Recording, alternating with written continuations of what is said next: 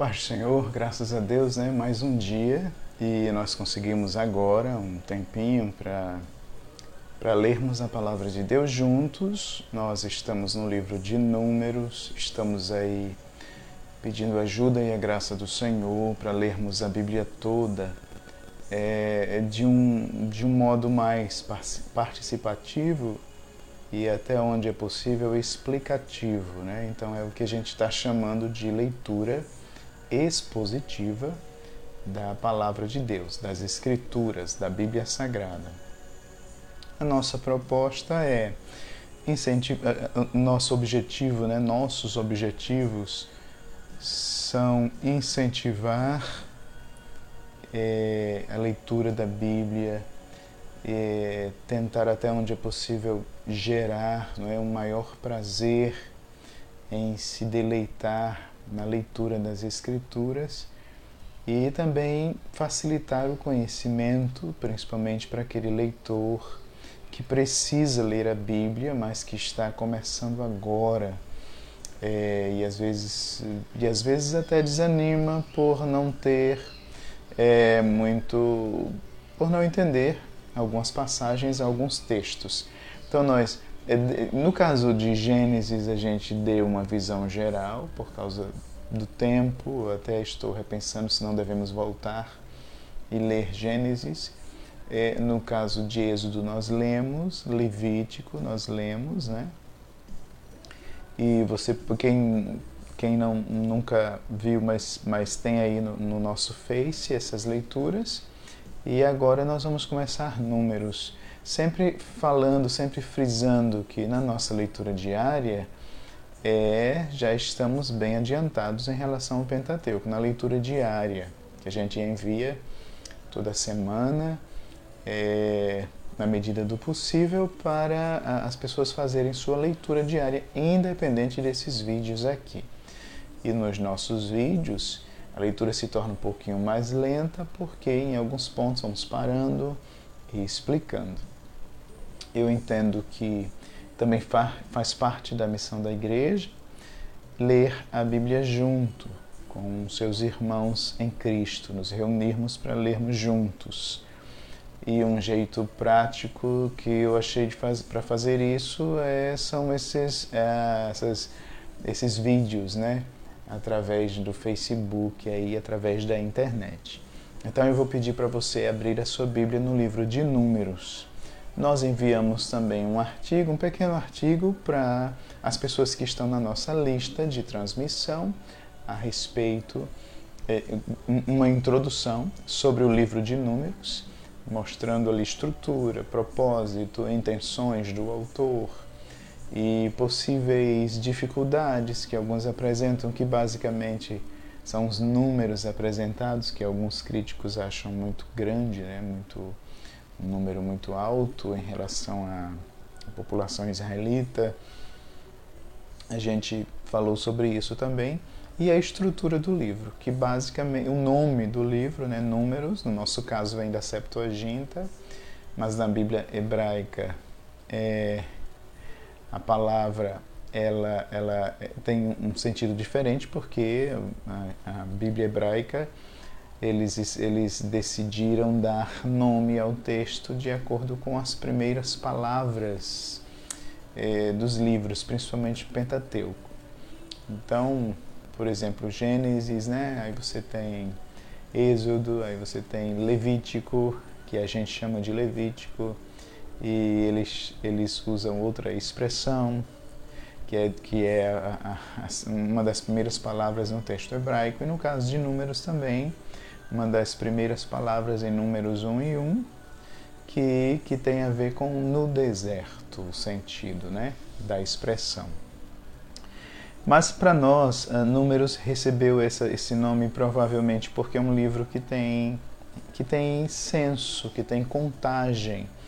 Basicamente, dois grandes censos você tem os primeiros, o primeiro nos primeiros capítulos, depois lá na frente, se não me engano, no capítulo 26, você vai ter mais um censo é, do livro de Números. E, e, aquele censo, esse censo que é feito no, ao final do livro, é, mostra que a geração que foi contada no começo aqui de Números, ela não existe mais, ela morreu no deserto por uma questão de medida disciplinar do Senhor.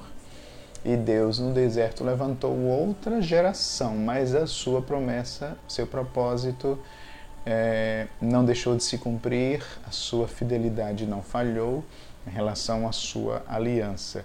Então, quando chega no final, que vai ter mais uma contagem, apenas Josué e Caleb da geração passada estarão vivos. Então, a importância dessa contagem. E outra coisa que a gente falou é que Números ele vai mostrar como Deus organizou o acampamento é, para que é, é, isso facilitasse a locomoção deles à medida em que a nuvem é, os guiasse pelo deserto ou em que eles recebessem uma nova direção para saírem de onde estavam. Então, é, eles precisavam se organizar de tal forma para não haver confusão. E Deus orientou tudo como os acampamentos deveriam se organizar. É, então, no, os, principalmente os primeiros capítulos de Números vão falar isso. Né? A gente já falou que Números vai, em termos de peregrinação do povo no deserto, vai ter aí três grandes centros. Né? Você tem, eles estão no Monte Sinai ainda, no começo de Números, depois eles vão. Uh, eles se locomovem. Você tem outro grande centro que é Cades Barneia, e ali acontece uma sentença do Senhor, etc. E depois você tem o final de números, nesses intervalos você tem aí né, contextos, lugares específicos de peregrinação. Mas basicamente agora você tem no final de números as campinas de Moab, onde o povo vai acampar, onde temos uma nova geração, onde Moisés vai pregar todo o conteúdo que originou o livro de Deuteronômio que temos hoje, isso acontece ali, e é onde eh, depois Josué vai liderar o povo para invadir a terra de Canaã. Então você tem é basicamente esses três centros ali em números. Entre Sinai, Cádiz e, e as Campinas de Moabe, à medida que vão acontecendo fatos, situações, há novas leis e normas, né? novos procedimentos, a gente pode dizer assim, relacionados à lei, sendo estabelecidos, explicados, é, embasados, enfatizados, focalizados, dependendo da situação. Tá? Então, a, e, além disso, aí o que você precisa entender é que a primeira parte de números é essa organização do acampamento e agora eles vão prosseguir. É, e aí a gente, também, a gente também precisa perceber que números é um resumo, né? um resumo de 40 anos. Então tem fatos essenciais, é, aspectos essenciais, acontecimentos essenciais que o autor resolveu registrar. Né?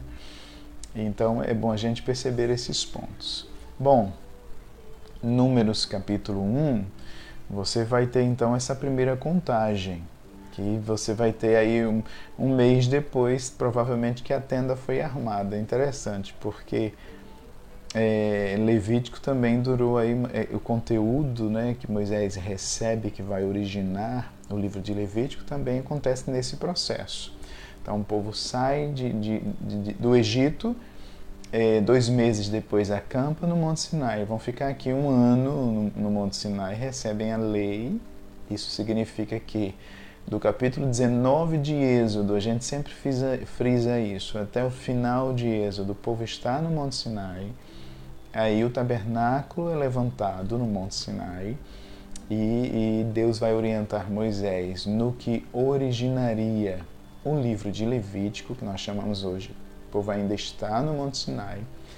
E essa primeira parte de Números, capítulo 1 até o capítulo 10, o povo ainda está no Monte Sinai. Tá? Então, é, vai ser feita contagens. Essas contagens, elas têm seus objetivos, tá? E, por exemplo, quem pode, quem, quem estaria habilitado a, a participar do serviço militar, é, do serviço religioso, é, de todos esses aspectos, então cada contagem tem o seu objetivo. Bom, então vamos números 1. Um. Outro detalhe que a gente adotou a nova tradução linguagem de hoje, eu sei que há controvérsias com relação a essa, a essa versão, mas quando se trata de leituras assim, pode ser que em alguns pontos, como qualquer outra versão também, mas pode ser que em alguns pontos, principalmente doutrinários, né, é, mas quando se trata de relatos históricos e várias passagens, o texto é muito autoexplicativo, então ele nos faz ganhar tempo, né?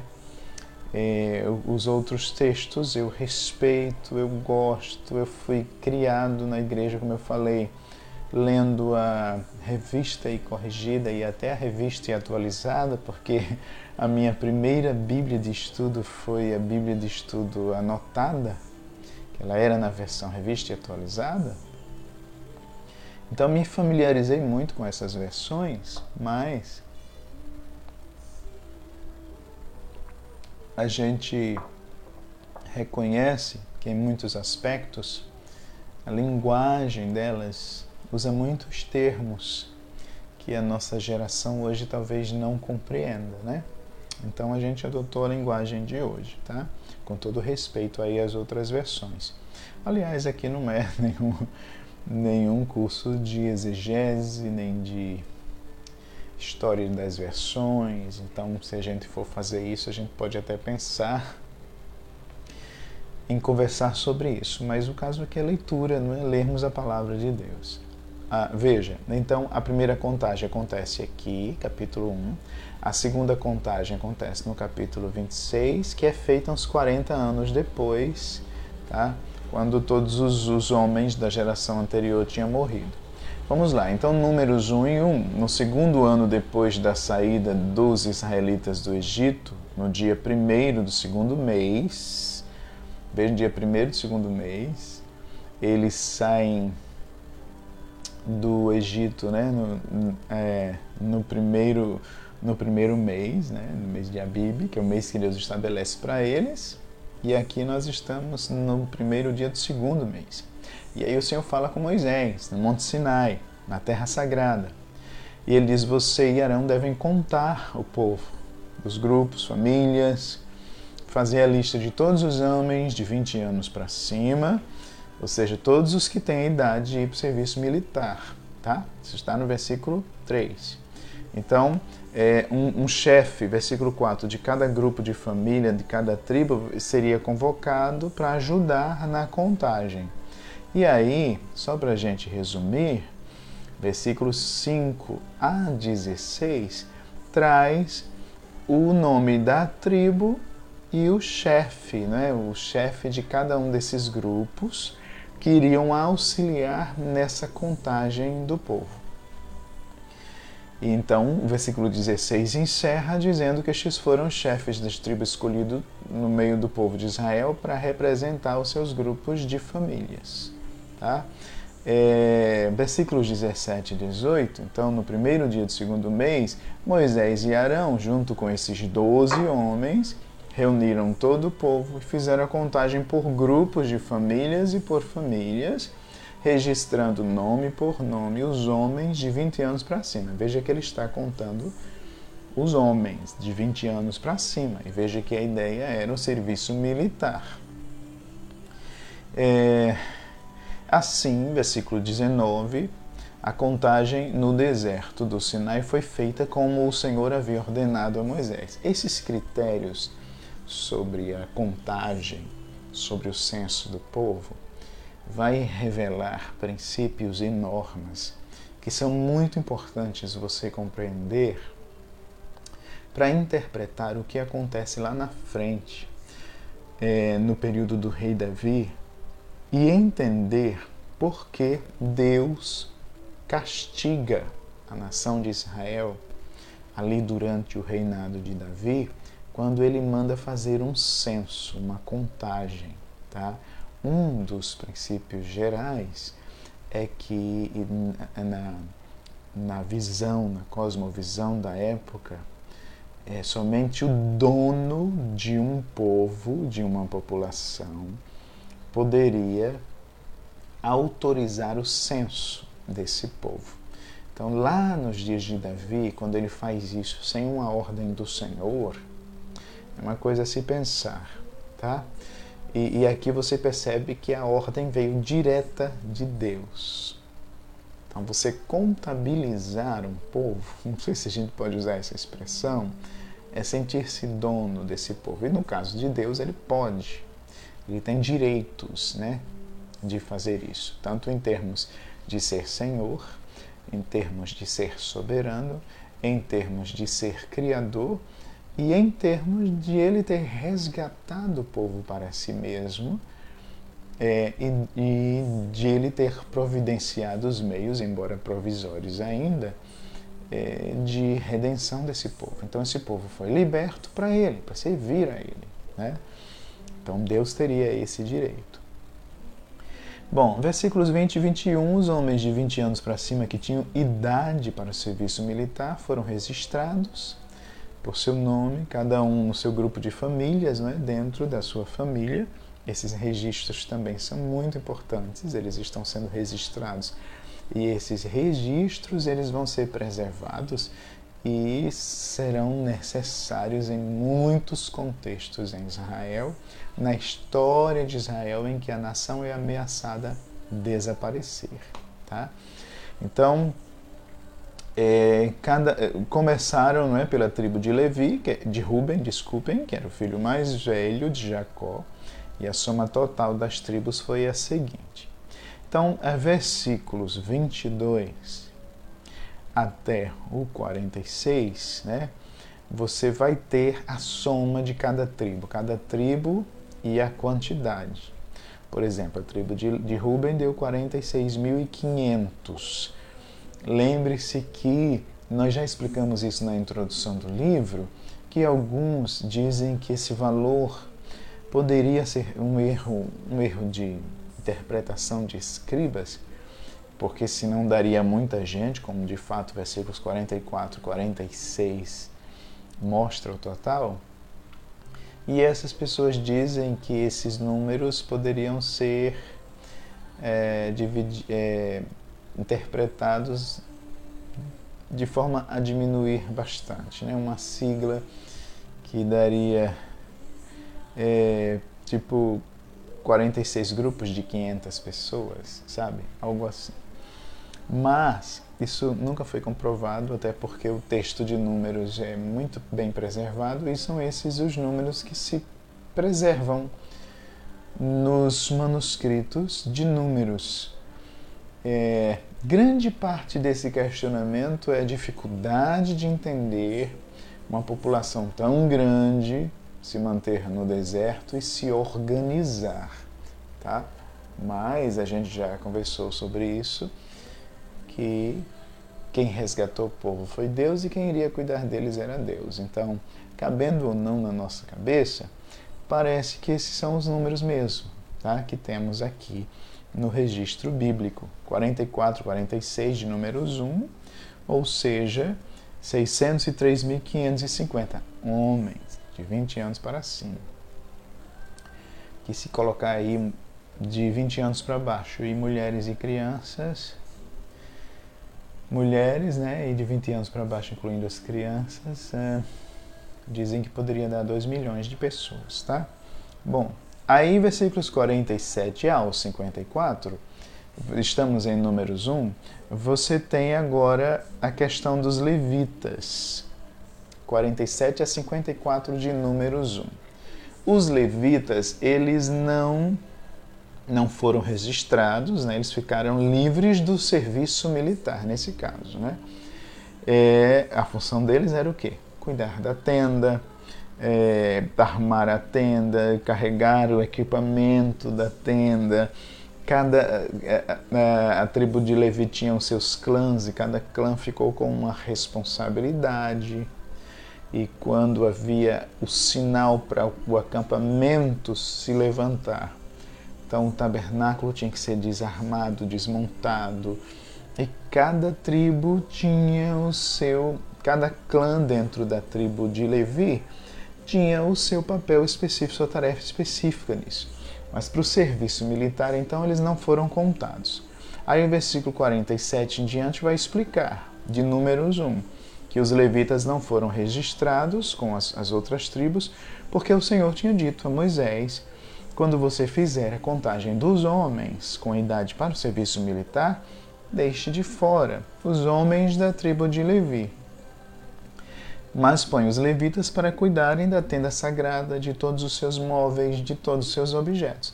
Eles que vão carregar a tenda, todo o seu equipamento e farão ali o serviço religioso e vão se acampar ao redor da tenda. Uma Conceição, Deus te abençoe, a paz do Senhor e vão se acampar ao redor da tenda. Quando é, a tenda tiver de ser transportada, estou em Números 1 e 51, então os levitas vão desarmar essa tenda e quando for preciso, vão acampar de novo e eles é que vão armar outra vez. Quem não for levita e chegar perto da tenda deverá ser morto. Os outros israelitas ficarão cada um no seu próprio equipamento perto da sua própria bandeira, de acordo com o seu grupo. Aqui o autor está, é, Deus está, explicou para Moisés isso, e o autor aqui está antecipando um detalhe, né? que lá na frente, além da contagem, Deus vai organizar cada tribo no seu devido lugar no acampamento. A gente já explicou isso. O centro seria o tabernáculo Deus define as tribos, os clãs da tribo de Levi, de Levi ao redor do tabernáculo, protegendo o tabernáculo para evitar que qualquer outra pessoa se aproximasse. E ao redor dessas tribos, então, haveria dos quatro lados é, o acampamento de três tribos. E Deus vai ordenar o lugar de cada um. Claro, uma das coisas que a gente vê em, em números é como Deus é organizado, né? Como Deus é organizado. Ele organiza o acampamento e isso é, facilitaria a locomoção desse acampamento na hora que precisasse peregrinar, cada um sabendo o seu devido lugar. Guarde bem isso, porque eh, na obra de Deus, a, a, a coisa andaria com muito mais facilidade se ao invés de ficarmos brigando por cargos e posições, cada um soubesse o seu devido lugar no reino e exercesse a sua função conforme a direção de Deus para a vida dele. Então, no versículo 52, os israelitas eles vão ficar cada um no seu próprio acampamento, perto da sua própria bandeira, de acordo com o seu grupo, mas os levitas, versículo 53, vão acampar ao redor da tenda para guardá-las, a fim de que ninguém chegue perto. Assim, eu não vou ficar irado com o povo de Israel. E o povo fez tudo como o Senhor havia ordenado a Moisés. Lembre-se que um dos princípios vitais, assim, no Pentateuco, e, e, essa questão de que o ser humano perdeu a comunhão com Deus já em Adão e como Deus vai restaurar isso e quer habitar, e ele escolhe uma nação para isso, mas ele determina como se aproximar dele, como conviver, por assim dizer, com a sua presença e quem e quem pode aproximar-se do serviço é, de adoração a Ele bem, e como, né? Como as coisas devem ser feitas. Bom, então, números 2 agora. O que, que vai ser feito? Vai ser feito a organização das tribos. As tribos vão ser organizadas. Nós mandamos um gráfico para vocês é, da organização do acampamento. Né? Então, você tem as 12 tribos sendo divididas em quatro grupos, né? De cada lado, de cada um dos quatro lados ficaram três. Aí você tem do lado leste, você tem a tribo de Judá, que é quem vai liderar esse primeiro lado.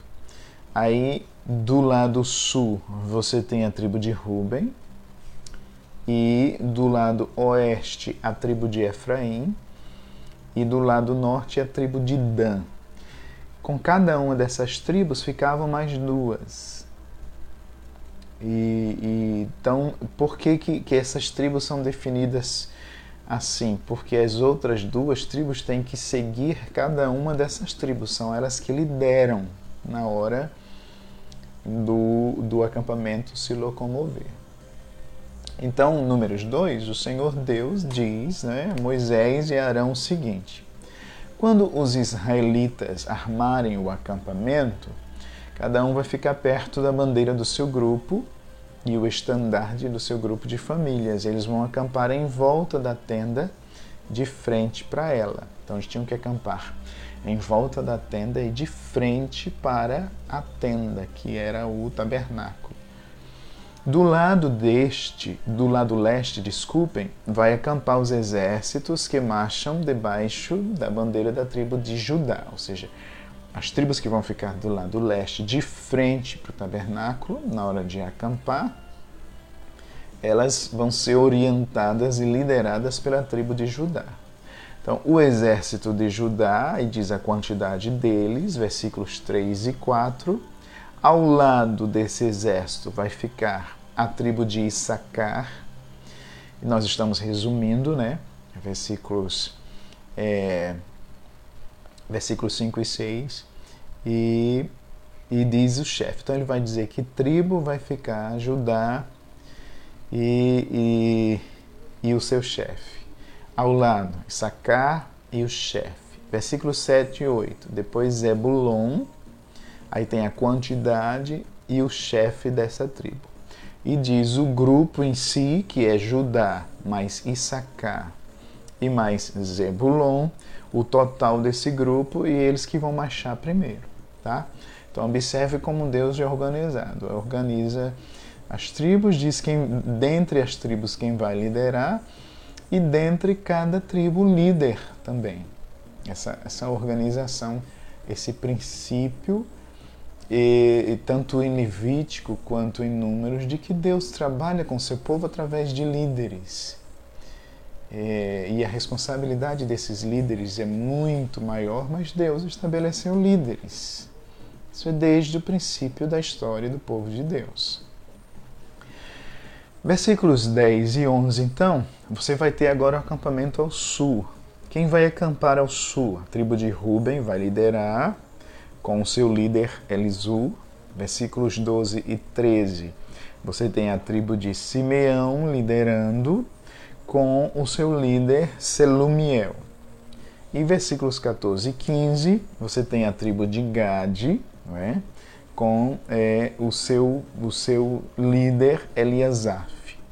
Então, desculpem, não é? Ruben liderando, versículos 10 a 16, Ruben, a tribo de Ruben liberando, liderando com seu, seu chefe, e aí você vai ter junto com ele a tribo de Simeão e a tribo de Gad, tá?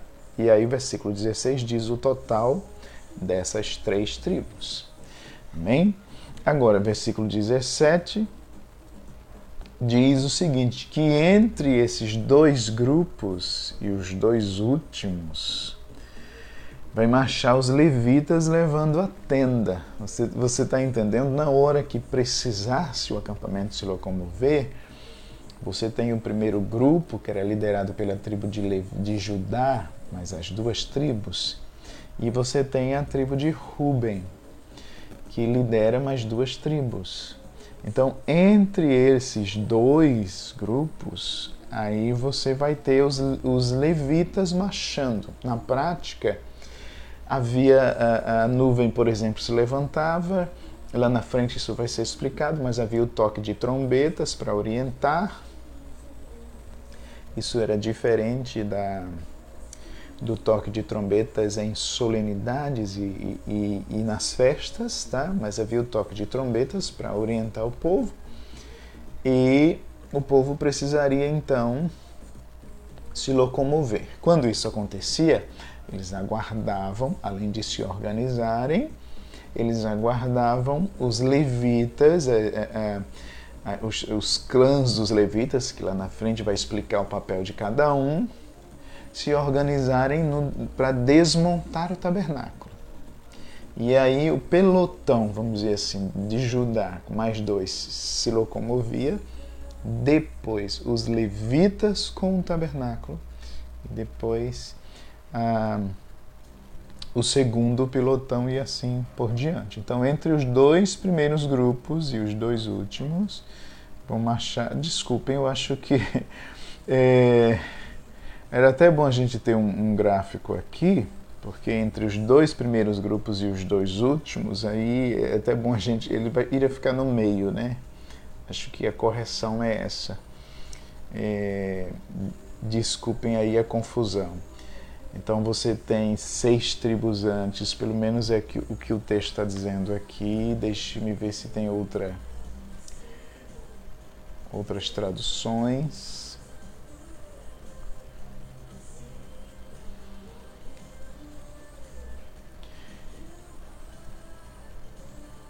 É isso mesmo. Dentre os dois primeiros grupos, é porque. É por isso que é bom a gente ler várias vezes, mas é, é, é e é até bom você ver os gráficos aí, existem vários gráficos, mas, mas possivelmente realmente é bom a gente corrigir. Seriam as seis tribos antes e seis tribos depois, né? Os levitas no meio. Então, entre os dois primeiros grupos e os dois últimos, vamos achar é, esses levitas, tá? Aí do lado oeste. Do lado oeste vai ser a tribo de Efraim que vai liderar. Versículos 18 e 19. E quem vai liderar a tribo de Efraim é um homem chamado Elisama Versículos 20 e 21, você tem a tribo de Manassés junto aqui também, liderada por Gamaliel. E versículos 22 e 23, você tem a tribo de Benjamim, é liderada por Abidã, filho de Gideone. Então, o grupo de Efraim, com mais Manassés e Benjamim, ficaria ao oeste, na hora do acampamento, né? E aí, do lado norte, então você tem ah, os exércitos que vão marchar sendo liderados pela tribo de Dan. E aí, Aiezer, versículos 25 e 26, que vai ser o chefe da tribo de Dan. Depois, versículos 27 ao 28, você tem a tribo de Azer, e com Pagiel liderando versículos 29 ao 30, você tem a tribo de Naphtali. Então você tem Dan, Azer e Naphtali. E Dan liderando, tá? E aí o grupo de Dan, esse grupo inteiro liderado pela tribo de Dan, versículo 31, vai marchar por último. Então você percebe lá do leste a tribo de Judá, mais duas tribos, né? Que é a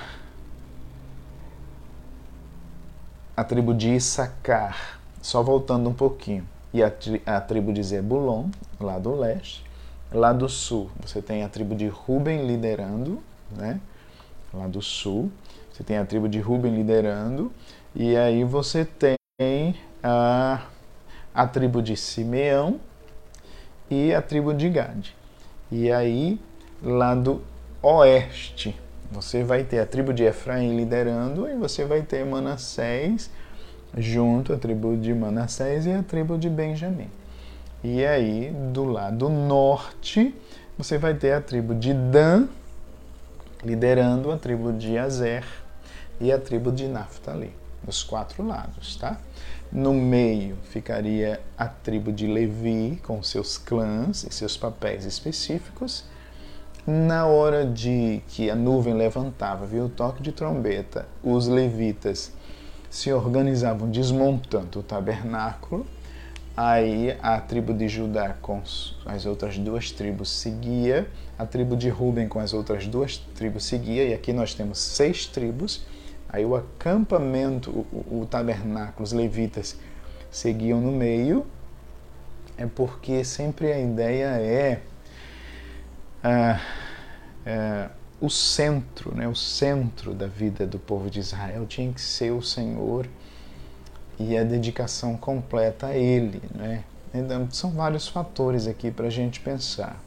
E aí, depois do, do tabernáculo sendo levado pelos levitas, aí você vai ter mais seis tribos depois. E na hora de acampar, então paravam, o tabernáculo se organizava e essas tribos ficavam ao redor dos quatro lados, tá? Bom, é... E aí, versículo 34, 33, como o Senhor tinha ordenado a Moisés, os levitas não foram contados com os outros israelitas. Assim o povo de Israel fez tudo como o Senhor tinha ordenado a Moisés. Eles acamparam cada grupo debaixo da sua própria bandeira e cada israelita começou a marchar com seu grupo de famílias. Bom, agora sim, versículos 3, números 3 e, e Números 4 vai tratar dos levitas e, e vai tratar dos deveres né, deles em relação a esses, esses fatores aqui. Então, Números 3 e Número 4 basicamente vai falar deles, dos levitas. Números 3, do 1 ao 4, vai falar sobre os filhos de Arão, tá? É, números 3, 1 e 1 vai dizer que os descendentes de Arão e de Moisés, no tempo em que o Senhor falou com Moisés no Monte Sinai, estes eram os descendentes. Quem eram os filhos de Arão? Nadab, o mais velho, depois Abiú, Eleazar e Tamar. Foram ungidos e ordenados para servir como sacerdotes. Porém, Nadab e Abiú foram mortos quando no deserto do Sinai estavam oferecendo a Deus o Senhor fogo que não era sagrado, ou fogo que não cumpriu é, as normas estabelecidas por Deus. Eles não tinham filhos e por isso Eleazar e Itamar serviram como sacerdotes durante a vida de Arão. Versículos, capítulo 3, versículos 5 ao 13. Então, é, nós vamos ter algo aqui que é, Deus exigiu lá desde Êxodo 13, é, os primogênitos para si. Né? É, é, esses aspectos, irmãos, é bem importante você entender bem essa exigência de Deus dos primogênitos para si. Isso vai ajudar até até onde é possível, como chave hermenêutica, para compreendermos a questão dos 144 mil lá em Apocalipse. É, então, esses primogênitos são escolhidos como representação de toda a nação e do fato de que Deus tem o direito sobre tudo, né? A primazia em tudo. Mas, então, o que acontece aqui? Como eles precisam ser resgatados, aí versículo, capítulo 3, versículo 5 ao 13, isso já vem desde Êxodo 13, então os levitas, eles vão ser tomados em lugar deles para auxiliar os sacerdotes. Lembre que os sacerdotes vêm da família de Arão mas os levitas envolve toda a tribo de Levi. Então aí o Senhor diz a Moisés: mande chamar a tribo de Levi e coloque os seus membros para ajudarem Arão, o sacerdote, no serviço religioso. Eles farão tudo o que for necessário na tenda, estarão a serviço dos sacerdotes e do povo. Cuidarão de todos os móveis, os objetos da tenda cumprirão suas obrigações para com os israelitas no serviço. Versículo 9. A única responsabilidade dos levitas é servir os seus descendentes. Os levitas é servir Arão e os seus descendentes. Mas você vai ordenar Arão e os seus descendentes que cuidem somente dos serviços como sacerdotes. Qualquer outro homem que tentar fazer esse serviço será condenado à morte. O Senhor Deus disse mais a Moisés: Os levitas agora são meus. Quando matei os primeiros filhos dos egípcios, eu separei para mim todos os primeiros filhos de cada família israelita e as primeiras crias dos animais. E agora, em vez de ter os primeiros filhos do povo de Israel, Eu tenho os levitas, eles são meus. Eu sou Deus, o Senhor. Você tem aqui o aspecto substituição. Né? Bom, aí o que acontece então? E, números 3, versículos 14 em diante, vai ter a contagem deles, né? Deus mandou fazer a contagem deles, dos levitas, veja, de um mês para cima. Veja que é diferente. Eles vão agora substituir os primogênitos, e, e se você olhar a contagem dos homens no primeiro capítulo, era de 20 anos para cima, porque se referia àqueles aptos ao serviço militar. Mas nesse caso aqui, você tem de um mês para cima, porque os levitas vão substituir os primogênitos. Então, no deserto do Sinai, o Senhor Deus mandou que Moisés registrasse né, os levitas por grupos de famílias. E por famílias, todos do sexo masculino, de um mês para cima. E Moisés os contou como o Senhor tinha mandado. Aí, versículo 17 de Números 3. Levi tinha três filhos. Levi é o ancestral da tribo dos levitas, né? Levi, um dos filhos de Jacó, né? Jacó teve doze filhos. Então Levi, ele teve três filhos: Gerson, Coate e Merari, que foram os antepassados dos grupos de famílias que têm os nomes deles. E Gerson tinha dois filhos, Libni e Simei. Coate tinha quatro filhos: Anram, Izar, Hebron e Uziel. E Merari tinha dois filhos, Mali e Muzi. Eles são os antepassados das famílias dos levitas que têm os nomes deles.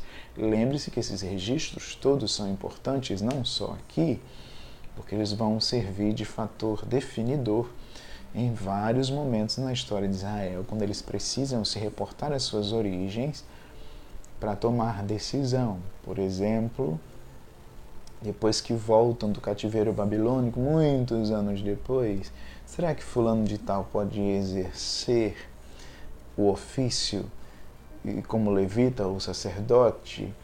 E aí eles, eles se reportavam a todos esses registros aqui, que eles foram guardando, além de outros, tá?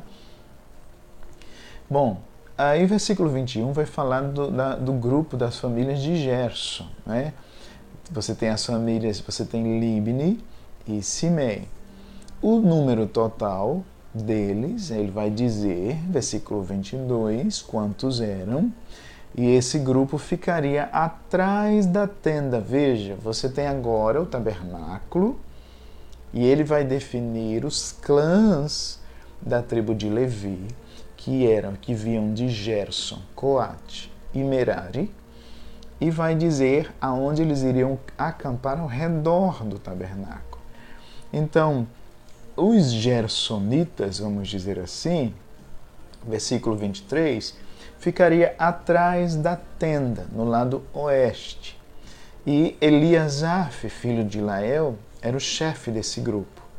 E aí, o que, que eles iriam cuidar? Versículo 25 eles iriam cuidar da tenda, da cobertura de dentro, da cobertura de fora, das cortinas, das cortinas do pátio que ficam ao redor da tenda e do altar, e das cortinas da porta do pátio e das suas cordas. Então eles iriam cuidar dessa parte. Aí o grupo das famílias de Coate, que, que eram os coatitas, não é? de onde vieram Anrão, Izar, Hebron e Uziel, e aí se diz quantas pessoas eram, versículo 28, e elas tinham que cuidar da tenda, e esse grupo, eles, ou seja, os coatitas ficariam do lado sul da tenda, né? Então, por trás da tenda, os gersonitas, os coatitas do lado sul. E o chefe dessa tribo, dessa, desse grupo era Elisafã, filho de Uziel, e eles iriam cuidar, olha, eles no caso, vamos dizer assim, iriam cuidar basicamente dos móveis, né? Você tem a arca, a mesa do candelabro, dos altares dos utensílios, né? Dos utensílios também do lugar santo, da cortina da entrada do lugar santíssimo, esse véu específico que separava o lugar santo do lugar santíssimo, tinha que ficar com eles. Isso porque é, pode-se dizer que o tabernáculo começava a ser desmontado de dentro para fora. Primeiro, eles tinham que cobrir essas peças principais, organizar tudo para depois o tabernáculo ser desmontado por uma questão de reverência às coisas santas e tudo ordenado por Deus, né? E aí o líder dos chefes dos levitas, de todos os levitas no caso, incluindo os três clãs, era Eleazar, que era filho do sacerdote Arão. Ele era o chefe dos que faziam serviço religioso no lugar santo. E aí vem agora os, os Meraritas. O grupo de, versículo 33, o grupo de famílias dos, dos Meraritas, eles, ele era formado né, por Mali e Muzi. E o número total dessas pessoas, né, versículo 34, versículo 35, o chefe desse grupo era Zuriel, filho de Abiail, e os Meraritas, eles ficavam então do lado norte da tenda. Então você tem lado oeste, lado sul e o lado norte da tenda. Lado oeste, os Gersonitas, lado sul, os Coatitas e lado norte, os Meraritas. Tá? Então, qual era a responsabilidade deles? Versículo 35. Nós estamos em Números, tá? Capítulo 3. Qual era a responsabilidade deles? eles ficavam responsáveis, vamos dizer assim, pela estrutura, né? É, eles ficavam responsáveis para cuidar das tábuas da tenda, versículo 35, versículo 36. Eles, eles precisavam cuidar das bases com seus utensílios, as vigas, as colunas. Eu estou lendo na tradução linguagem de hoje para a gente parafrasear e eles cuidavam também das colunas que ficavam no pátio ao redor da tenda, das bases, estacas, das cordas, tá? O que dá a entender que dá a entender que eles tinham que chegar, montar toda a estrutura, é, os meraritas, aí os, os gersonitas, a parte de, né, de, de cortinas e panos e tal, e os coatitas então entravam com os móveis, algo assim. É, Moisés e Arão, estou no versículo 38, Moisés, Arão e os filhos de Arão acampavam na frente da tenda, do lado leste. Você percebe? Eles acampavam na frente da tenda. Cuidavam dos serviços religiosos no lugar santo para o povo de Israel Porém, se qualquer outra pessoa né, que não foi separada por Deus para fazer isso, e esse aspecto vai, vai, vai, é um aspecto que o autor dos Hebreus vai pegar lá no Novo Testamento para lembrar que ninguém poderia trazer sobre si esse chamado, né? dependia de Deus chamar para fazer isso. E para falar da relevância de Jesus nesse aspecto, mas ele vai dizer que nenhuma outra pessoa poderia fazer esse serviço. Tá? Tinha que ser aquele a quem Deus chamou. Versículo 39: Como o Senhor havia ordenado, Moisés e Arão fizeram uma lista de todos os levitas. Lembre-se que fazer as coisas do jeito de Deus, a gente sempre toca nesse ponto, é um assunto muito recorrente, desde Êxodo, desde a do fabricação do tabernáculo, desde Levíticos e agora em Números, eles estão enfatizando até a contagem, até a posição, o lugar do povo. Tudo tinha que fazer do jeito de Deus. Tá?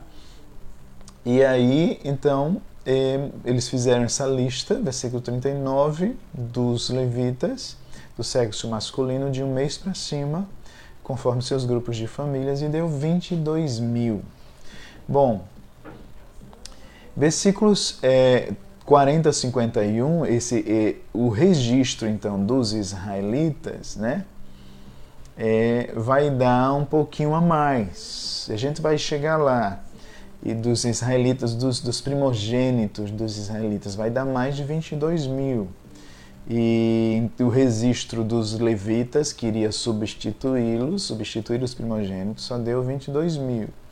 Então, aí Deus vai estabelecer um processo para que esses que faltaram dos primogênitos sejam resgatados, porque eles eram do Senhor. Então tinha que haver um resgate. Isso é, foi uma exigência do dono, né? Uma exigência do dono. Bom, versículo 40, então, capítulo 3 de Números, o Senhor Deus disse a Moisés: Registre todos os primogênitos, filhos israelitas do sexo masculino de um mês para cima os primogênitos agora. Só que no lugar deles, versículo 41, eu ponho todos os levitas para serem meus. Eu sou Deus, o Senhor. Observe que Deus está falando aqui. Ponha também os animais dos levitas no lugar de todas as primeiras crias dos animais dos outros israelitas. Como o Senhor tinha ordenado, Moisés registrou os primogênitos dos filhos de Israel o total dos que foram contados de um mês para cima foi 22.273. Então, sobraram 273 dos primogênitos, né? porque só tinha 22 mil dos levitas. E aí o que o Senhor disse a Moisés? Põe os levitas no lugar dos primogênitos, dos. É, os primeiros filhos dos outros israelitas e, dos e os animais dos levitas no lugar dos animais dos outros israelitas. Os levitas serão meus, eu sou Deus, o Senhor. Como os primeiros filhos dos, dos israelitas são 273 a mais do que os levitas, tem que pagar por eles. Você vai pagar, aí aqui tem cinco barras de prata por pessoa, e esse valor vai para Arão e para os seus filhos de acordo com a tabela oficial. A barra de prata valeria ali o ciclo, vale é, 20 geras, que na linguagem do Antigo Testamento. Então Moisés pegou esse valor, ou seja, deu ali cerca de 15 quilos e meio de prata e entregou Arão e seus filhos conforme o Senhor havia ordenado esse princípio. É porque é muito complicado falar sobre dinheiro hoje em dia, e é bom a gente parar um dia só para falar sobre isso. É esse princípio de que o, a própria estrutura que Deus está se utilizando para se revelar para o seu povo, ela exigiria a, a necessidade de um sustento no mínimo assim básico para aqueles que precisariam, que ele separou para manter essa estrutura funcionando é, como recurso que ele mesmo estabeleceu de comunhão com o seu povo, tantos outros fatores. É claro que a gente tem que pensar Antigo e Novo Testamento, aspectos de continuidade, descontinuidade, mas são assuntos para a gente pensar. Agora, além disso também, está sendo revelado aqui o princípio de substituição da necessidade de um resgate. O fato de que esses primogênitos eles apenas representam o todo. Esse, esse princípio está em todo o Pentateuco, tá? inclusive no, no dízimo, na décima parte, no sacrifício que era oferecido. Uma parte que era oferecida ao Senhor não significava que só aquilo era do Senhor. Aquela parte apenas representava o todo. Então, partindo por esse, esse, esse princípio teológico estabelecido aqui no Pentateuco, o que se percebe é que há uma dívida e que essa dívida precisa ser paga. Que Deus, em sua graça, providencia substituição, porque Hum, quando se trata da nossa dívida diante de Deus, nós, nós não poderíamos pagar. Não é? Bom, agora, é... agora, versículo 4, então, vai falar sobre esses três clãs dos levitas e os deveres deles, tá? E os deveres deles. Então, é, veja, o Senhor então diz a Moisés para ele fazer a contagem dos descendentes de Coate por grupos de famílias e registrar agora de 30 a 50 anos. São os que têm para trabalhar na tenda. Veja que aqui você tem mais um detalhe, né? Você tem ah, lá foram contados, né, e separados os papéis das tribos, mas foram contados de um mês para cima. No primeiro capítulo foram contados os homens de 20 anos para cima, sem a tribo de Levi, que poderiam fazer parte do exército. Aqui agora serão contados, né, aqueles que que dentre os levitas que estariam aptos a exercer o serviço é, e no caso aqui da tribo dos coatitas, tá? Então você tem de 30 a 50 anos de idade. Observe o seguinte, vamos, vamos só retomar aqui. Você tem é, um, um detalhe interessante que depois vai se falar dos Gersonitas e Gerson era o filho mais velho, só que os descendentes de Coate, os coatitas, vão, é quem vão aparecer primeiro. Por quê? Porque esse Coate era o avô de Arão, tá? Se você voltar no capítulo anterior, você vai ver que Coate, ele de Coate vem Anrão. E Arão era pai de Arão, então daí vai sair a linhagem sacerdotal. Então, mesmo os gersonitas sendo mais velhos, é, ele começa a contagem pelos coatitas. Por quê? Porque são eles que vão cuidar das coisas santíssimas. É deles que vai sair Arão e que vai sair seus filhos. Os outros dois morreram, né? Vai sair Eliezer e Itamar. E que vão ser os dirigentes, né? Desses, desses três clãs. Então, é, é, dos coatitas é que sai Arão, e portanto os sacerdotes, e esses é que estão aptos ao serviço sacerdotal em si. Os outros eram, vamos dizer assim, auxiliares, né? até, um, até abrindo um parêntese, né? fulano é levita só porque toca, mas, mas na verdade, biblicamente, nós somos sacerdotes, né? nós somos reino e sacerdotes. E então os, os, levitas, em termos gerais, eles eram auxiliares para cuidar do, do, dia a dia, para manter a estrutura, para montar e desmontar, mas o serviço sacerdotal mesmo vinha dos, da linhagem dos coatitas. E por isso que aqui vai se definir a idade para esse serviço. Tá? Tem até uma, eu não sei se É, a gente depois volta lá. Mas números 4, então, Deus manda contar, versículo 2, dos coatitas, registrar, versículo 3, os de 30 a 50 anos de idade, e, é, e, e diz qual é o serviço deles, tá? Que além de, das peças específicas do, do tabernáculo, eles eram quem, quem iriam realizar o serviço sacerdotal. Então, o versículo 5 diz que quando o acampamento for desarmado, Arão e seus filhos, ora, olha, vão entrar na tenda, eles vão tirar a cortina que está em frente da arca da aliança, ou seja, aquele véu que separava o lugar santo do lugar santíssimo, e vão cobrir a arca com ela. E aí vão colocar em cima dela uma coberta feita de peles finas e sobre essa coberta ainda vão estender um pano azul e aí vai ter né, os cabos que eles colocariam nas argolas, tá? Eles vão estender um pano azul também em cima da mesa que ficava no lugar santo, onde ficavam os pães oferecidos ao Senhor. Aí ali eles vão colocar os pratos, tudo que precisa, as peças, né? Nesse pano que está em cima da mesa, tudo.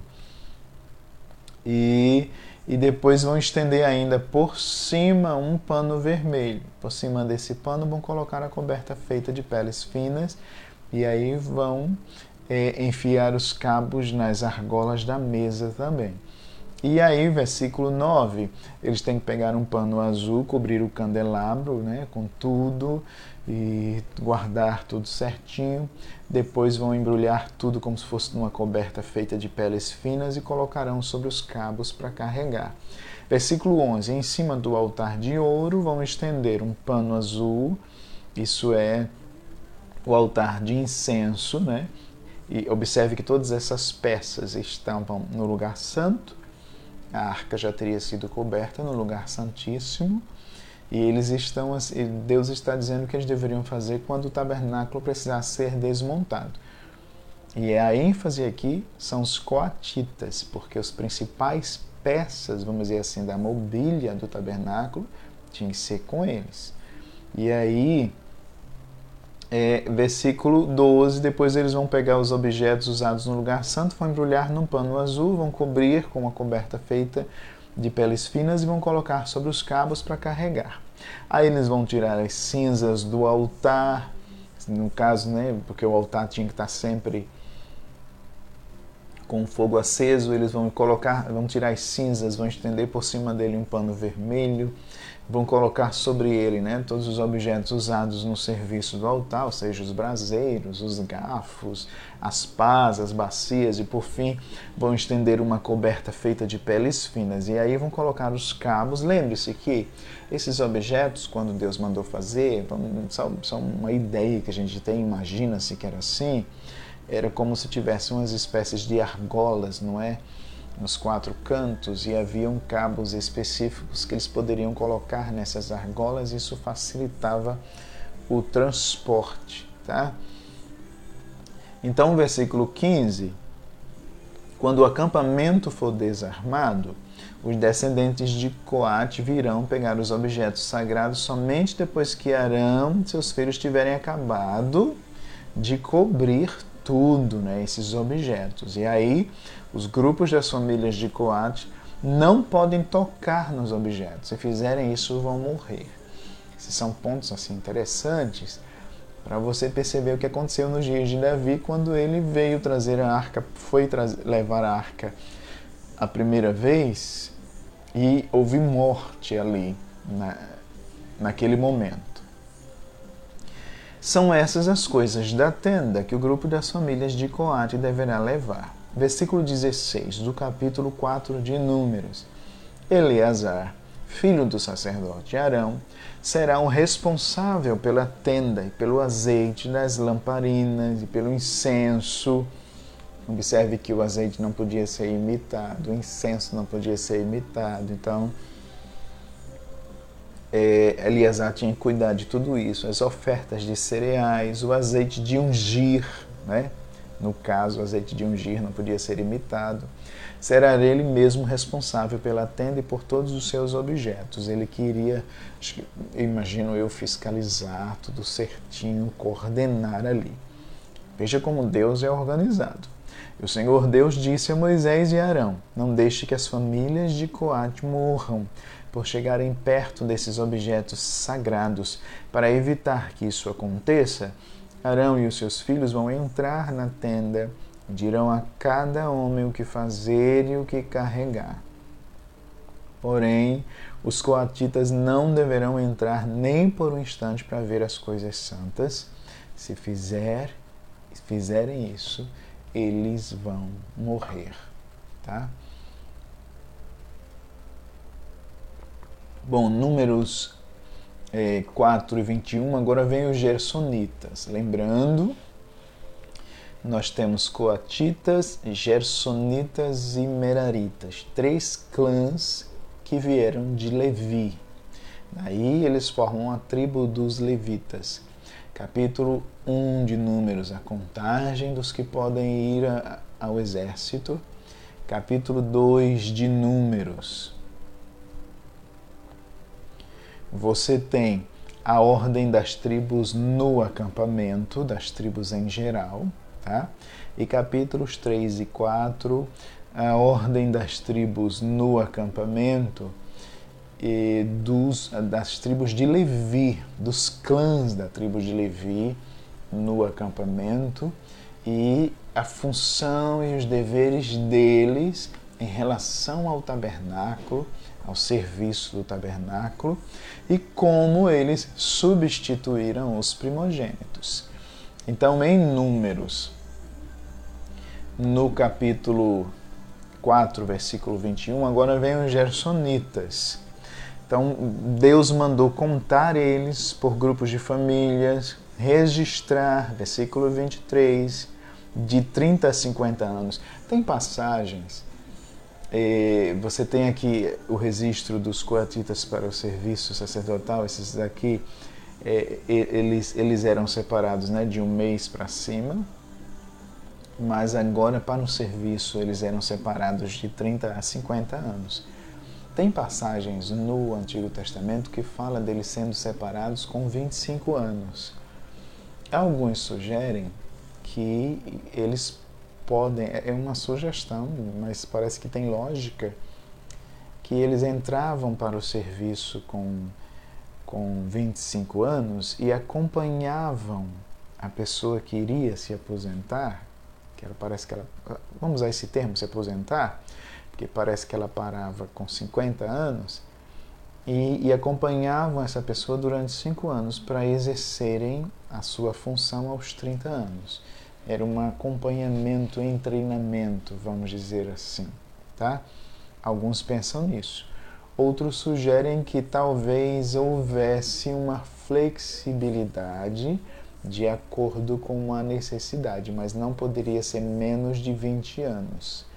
Então, talvez com 20, 25 anos, se a necessidade exigisse, essa, eles poderiam fazer parte, mas que o normal, vamos dizer assim, o padrão, era 30 anos a 50 anos, tá? Então, aqui você tem também os gersonitas, e aí versículo 24, o trabalho deles é, é carregar as cargas, né? E eles vão levar a tenda, versículo 25, as coberturas de dentro e de fora, coberta de peles, a coberta da entrada, a cortina da entrada, as cortinas do pátio, a cortina da porta do pátio que está ao redor da tenda e do altar, as cordas, toda essa, essa parte, vamos dizer assim, de panos, né, de, de, de cortinas era trabalho deles, com exceção do véu que separava o lugar santo do lugar santíssimo, tá? Esse véu aí era responsabilidade dos, dos coatitas e eles tinham que cobrir, eles usavam ele para cobrir a arca, né? E, e, a história desse véu é interessante porque esse véu que separava o lugar santo do lugar santíssimo, né? um véu como esse, quando o Senhor Jesus é crucificado, que ele dá o brado, está consumado, esse véu é rasgado de alto a baixo nos dias de Jesus, né? Um véu como esse. São coisas assim muito significativas na revelação bíblica a respeito do que Cristo fez por nós. Então, é, versículo 27, todo o serviço deles, o que eles têm que levar e fazer, está debaixo, tem que estar debaixo das ordens de Arão e dos seus filhos eles vão dar ordens a respeito de tudo que devem carregar. Esse é o serviço que o grupo das famílias de Gerson fará na tenda. O serviço será dirigido por Itamar, filho do sacerdote Arão. Você vê que parece que Eleazar tinha que coordenar tudo, Itamar agora vai dirigir essa outra parte aqui, tá? E aí os meraritas, o Senhor disse também a Moisés, é, Faça, estou em Números, capítulo 4, versículo 29, faça contagem dos descendentes de Merari por família e por grupos.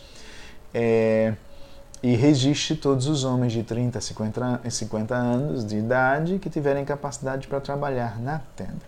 Observe também a expressão que tiverem capacidade, porque nesse registro eles iam avaliar não só a idade, eles iam avaliar detalhes você vê isso em Levítico, que incluía talvez aí deficiências, né? Alguns alguns defendem que essa essa exigência era só para os sacerdotes.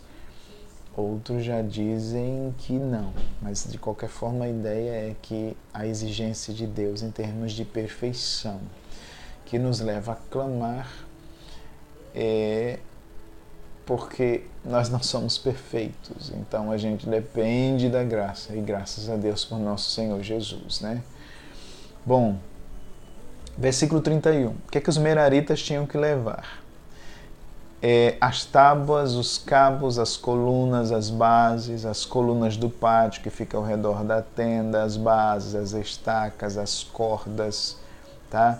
E a cada um homem uma lista de coisas que ele tem que levar. Interessante que parece que fazia um, um tipo de inventário, era tudo certinho, tudo organizado, cada pessoa já sabia na tribo, não só cada tribo, mas cada pessoa na tribo já sabia o que fazer na hora de desmontar o acampamento. E a ideia era sempre fazer o seu papel, a sua tarefa com temor e reverência, não invadir a área do outro e não ir além do que Deus permitiu.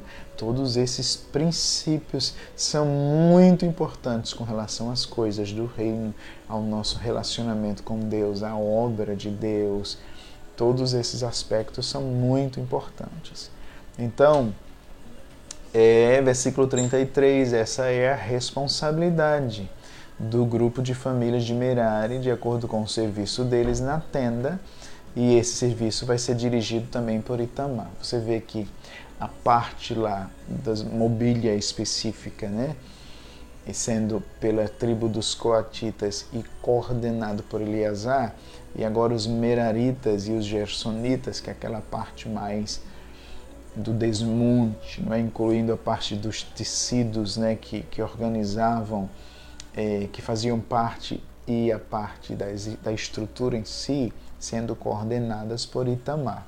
Só retomando, não é? Porque a gente sempre pensa naquele leitor que está lendo a Bíblia pela primeira vez, lembre-se da estrutura do tabernáculo. Você tem um pátio, é, uma espécie de cerca, vamos dizer assim, de tecidos com estruturas de sustentação esse pátio tinha um, uma entrada, que era uma espécie de cortina, vamos dizer assim, só para facilitar o entendimento, e dentro desse pátio ficava o altar e a pia de bronze. E aí dentro desse pátio tinha uma estrutura menor, que era o templo propriamente dito, móvel, né? dividido em duas partes, uma chamada de lugar santo e a outra de lugar santíssimo. Esse, esse pequeno templo dentro do pátio também era uma estrutura montável não é? e desmontável, é, de tecido, é, de materiais específicos, de peles, etc., com uh, os devidos materiais de revestimento. Né? Então, essa estrutura. E essa estrutura era dividida no meio por um véu e ficava ali dentro a arca da aliança propiciatório.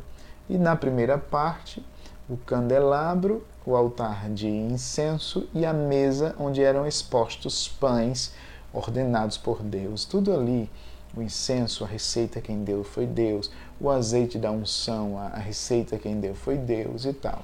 Bom, então o que que acontece?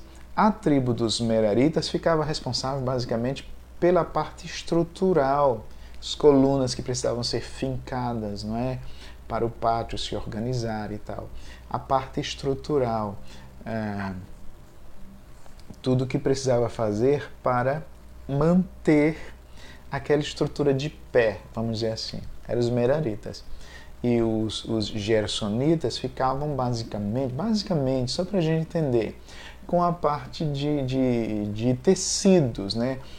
Os tecidos que eram usados para fechar o pátio, a estrutura já estaria levantada, esse tecido é a estrutura de sustentação, né? esse tecido colocado, a parte também, o véu, a cortina na entrada, a parte do, do pequeno templo, vamos dizer assim, dentro, dividido em duas partes.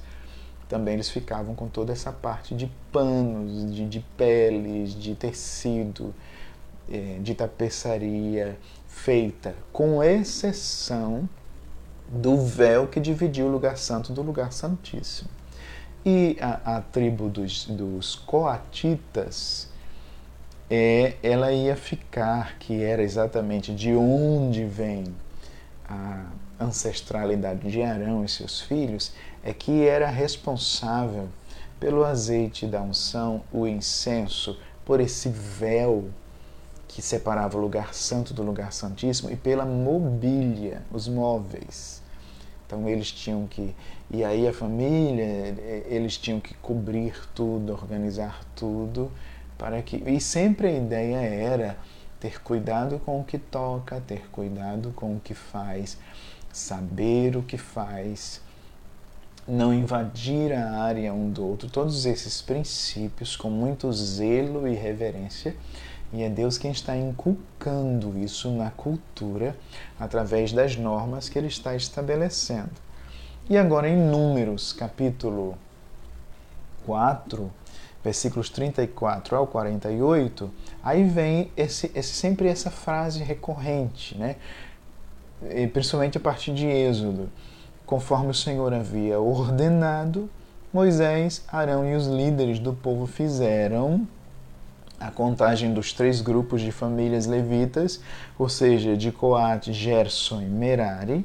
Eles fizeram isso por grupos menores de famílias e por famílias e registraram todos os homens aptos ao serviço ministerial, vamos dizer assim, no caso aqui de 30 a 50 anos de idade, que tinham capacidade para trabalhar na tenda.